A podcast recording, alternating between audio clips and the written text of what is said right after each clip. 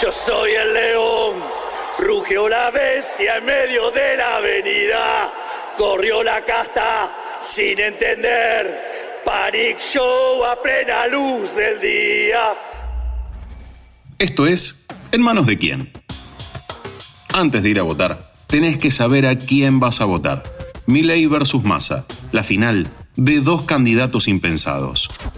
Milei logra presentarse como lo nuevo y eso engancha. De hecho, cuando hablas con un votante de Milei, la primera, pero primerísima idea que aparece es eso de probar algo nuevo, él no tiene prontuario, no tiene culpa como estamos, recupera rebeldía en la política. Él, con su estilo rockero, en un país muy rockero, La Renga, una banda muy contestataria, Verso y Vergarabat, si viene el estallido, los gritos, bueno, su impronta toda, pero también el etos de su mensaje. Él, si yo te desgrabo y te pongo tres frases de Milei y no te digo quién es, fíjate, yo te digo, quemar un banco, como dice Milei, hacer una revolución y dar la vida, dice dar la vida por la idea del mercado y la propiedad privada, si yo te digo dar la vida, quemar un banco y dar la vida, me decís, te estoy hablando de Che Guevara, y no, te estoy hablando de, de Javier Milei.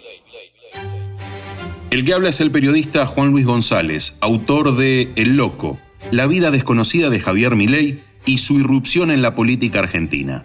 Una biografía no autorizada sobre el candidato de extrema derecha que logró no solo colarse en el balotaje del 19 de noviembre, sino que también desencadenó un game over para Juntos por el Cambio, el partido némesis del kirchnerismo.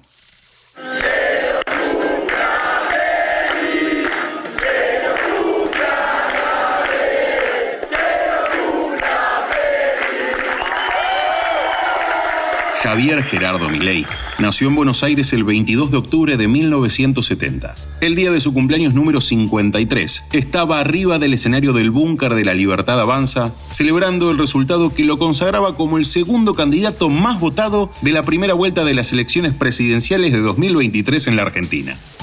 Hacía solo dos años que había armado su partido político y en unos pocos meses logró colar dos bancas en el Congreso de la Nación en las elecciones legislativas de 2021 y llegar a diputado nacional por la ciudad de Buenos Aires, junto a Victoria Villarruel, hoy su candidata a vicepresidenta. ¡Viva la libertad, carajo! Milei se define como liberal, libertario y anarcocapitalista. Quiere dolarizar la economía, dinamitar el Banco Central y está a favor de la libre portación de armas, con una cortísima perspectiva histórica, el rally que pone a Milei en la foto de los presidenciables 2023 es meteórico, aunque no fortuito. Le impulsa en un contexto de muy tremendo donde le quería el gobierno macrista sacar la concesión Aeropuerto 2000 a Ornequian. Y en ese contexto, Ornequian lo empuja a los medios en el 2017, después lo empuja a la política de la mano expert.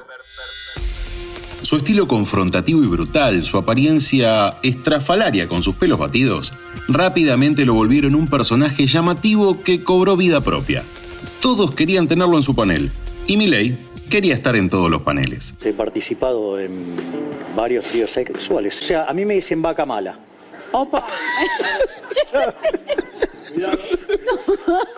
¿Por qué? ¿Y qué es lo que da la vaca? No.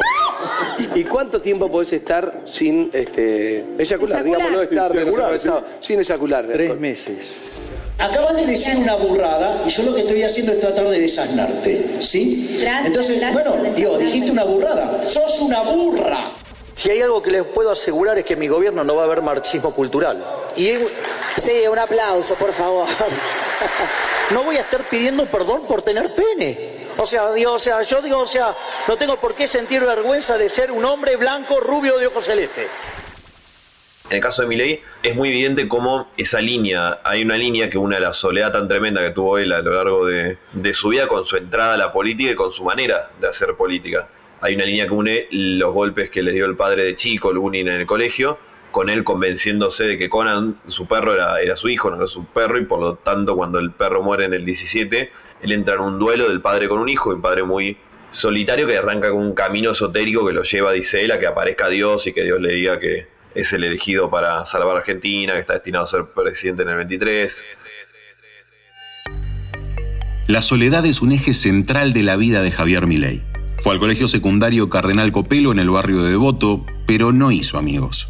Afín al rock y fanático de los Rolling Stones, durante la adolescencia fundó su propia banda, Everest. Él era el cantante. También incursionó en el mundo del fútbol como arquero en las inferiores de Chacarita, en una generación que muchos recuerdan como una de las mejores en la historia del club. Los compañeros del colegio del Copelo me contaban que mm, la única manera, modo, momento en el que él conectaba en su etapa del colegio era cuando los recreos se ponía a bailar como Jagger. En el medio del recreo hacían una, una ronda y lo aplaudían, etc. Ahí de hecho lo apodan el loco en el colegio, ese Milé parecido al que conocemos hoy, solitario, un poco violento ahí al límite. Milei se crió rodeado de violencia. En muchas entrevistas contó que su padre lo maltrataba de manera física y psicológica, no solo durante su infancia, sino a lo largo de todo su paso por la universidad.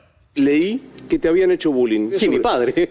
¿Tu viejo? Sí, claro. ¿Por qué? obvio. Porque- De chico, digamos, había maltrato físico y estamos hablando de una persona de un metro noventa, no eran palizas normales. Y después, eh, cuando yo, digamos, estudiaba, bueno, siempre fue muy, muy despectivo para mi carrera, siempre me dijo que era una basura, que con eso me iba a morir de hambre, que iba a ser toda mi vida un inútil. Pese a ese descrédito, se recibió en la Universidad de Belgrano con un promedio de 9.43, hizo dos maestrías y obtuvo un doctorado honoris causa. Durante años cortó el vínculo con sus padres y se refugió en su hermana Karina y su perro Conan. Él lo adopta con en el 2004, lo adopta la provincia de Córdoba y tra- tarda un tiempo en llevárselo a Buenos Aires. Pero contó él que a él nunca le gustó pasar Navidad y Año Nuevo con nadie, entonces se, se encerraba en el departamento ahí en el Abasto, una copa de champán para él, otra para el perro, y así pasaba las Navidades. Milley no lo dice públicamente, pero Conan murió. Sus otros perros, Murray, Milton, Robert y Lucas, mastines ingleses de entre 80 y 100 kilos, con nombre de economistas a los que él admira, son en realidad clones del original. Según la investigación que hizo González para su libro, se comunica con Conan a través de un medium y recibe consejos estratégicos para su camino en la política. Siempre menciona a su familia y su familia son sus hijos de cuatro patas, ¿no? Y siempre usted recuerda a Conan. Sí, ¿cuál es el problema? Yo tengo a Conan, a Murray, a Milton, a Robert Sí. y a Lucas. Los niveles de lealtad y fidelidad que, que muestran, o sea, son personas que aman incondicional, son seres que aman incondicionalmente. Incondicionalmente. Pero vio que le han planteado que usted habla con Conan y que, que- que Conan, que lo... La verdad que si las cosas que dicen de Conan son ciertas, es un genio, es el mejor del mundo. Puso, un, digamos, hizo, hizo historia en, en el libertarismo, digamos, o sea, un liberal libertario sacando 30% de los votos. Che, que no me lo quieran venir a contratar. Pero Conan no le dice nada. El otro pilar fundamental de Milei es Karina, su hermana, el jefe. Así la llama él. Meses atrás, Milei decía que si ganaba la presidencia, la imaginaba como su primera dama. Sin embargo, en medio de la campaña, el economista comenzó un romance con la actriz e imitadora Fátima Flores. Sí, es totalmente verídico el romance. Eh, yo sé que son dos personajes llamativos, entonces entiendo por qué pueden despertar suspicacias, pero eh, Fátima también es una persona que tuvo una vida realmente muy compleja y hay algo también ahí de que puedo entender por qué conectan. Puertas para dentro del espacio re- repercutió bastante favorablemente, porque no tanto por amor a Fátima, sino por el espanto que produce Karina, porque el, el gran capital que tiene ella es su acceso irrestricto y casi monopólico a su hermano. De hecho, están, donde hay una pelea real es entre Karina y Fátima. Aunque Milei se muestra como el candidato anticasta, en su currículum pesan algunos ítems que contrarrestan esa idea. En el 94 fue asesor del militar Antonio Bussi durante su paso por el Congreso Nacional. Después fue parte de la Fundación Acordar, un think tank del dirigente peronista Daniel Scioli. Y como ya dijimos, su vínculo laboral con Eurnequian, un histórico contratista del Estado.